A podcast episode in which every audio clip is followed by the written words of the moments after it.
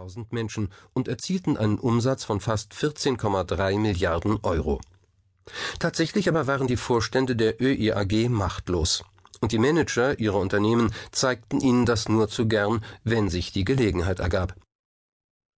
So war es nicht ungewöhnlich, dass der Generaldirektor der Föst Alpin, des größten Konzerns der verstaatlichten österreichischen Stahlindustrie, eine wichtige Budgetsitzung mit den Worten verließ Ich habe keine Zeit, ich muss mit dem russischen Außenhandelsminister essen gehen. Aus seiner Geringschätzung für die Eigentümervertreter machte der Boss des Stahlriesen keinen Hehl. Fragen beantwortete er, wenn überhaupt, nach der Devise Wenn Sie darauf bestehen, sag ich halt irgendetwas.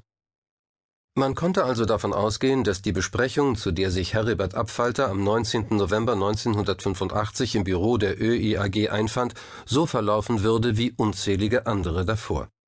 Die ÖIAG-Vorstände würden auf radikale Sparmaßnahmen drängen, um die horrenden Verluste der Föst Alpin einzudämmen. Generaldirektor Abfalter würde das Gespräch über sich ergehen lassen und dann mit Hinweis auf Stahlkrise und Konjunkturdelle beim sozialdemokratischen Bundeskanzler um den Ausgleich der Verluste bitten, diesen erhalten und sich nicht länger den Kopf über tiefe Einschnitte zerbrechen müssen. So war es immer gewesen. An diesem kalten Dienstagnachmittag aber sollte es ganz anders kommen. Denn außerdem erwähnte Abfalter, dass die Intertrading, ein Tochterunternehmen, das internationale Kompensationsgeschäfte für die Föst abwickelte, bei Ölspekulationen leider Verluste in Höhe von rund 172 Millionen Euro erlitten hatte, vielleicht auch mehr. Und das sagst du uns so nebenbei? fragte ÖIAG-Chef Oskar Grünwald und rief den zuständigen Minister an. Das Fass war übergelaufen.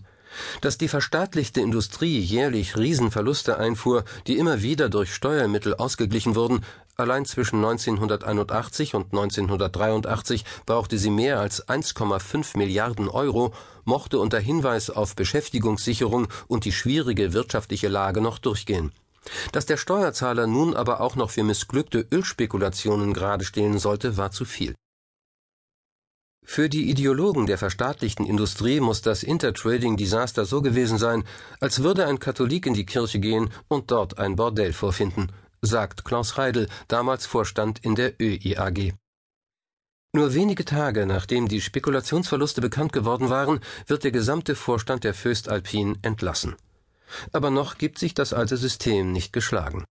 Franz Ruhaltinger, Zentralbetriebsratsobmann der Föst Alpin und gleichzeitig hoher Funktionär der regierenden Sozialdemokratischen Partei Österreichs SPÖ, legt am 25. November 1985 seinen Genossen eine Liste genehmer Vorstandskandidaten vor. Ein Sanierer, einer, der anderswo schon gezeigt hätte, dass weniger auch mal zu mehr führen kann, ist nicht darunter. Ruhaltingers Kalkül geht auf. Noch am selben Tag fragt Minister Ferdinand Lacin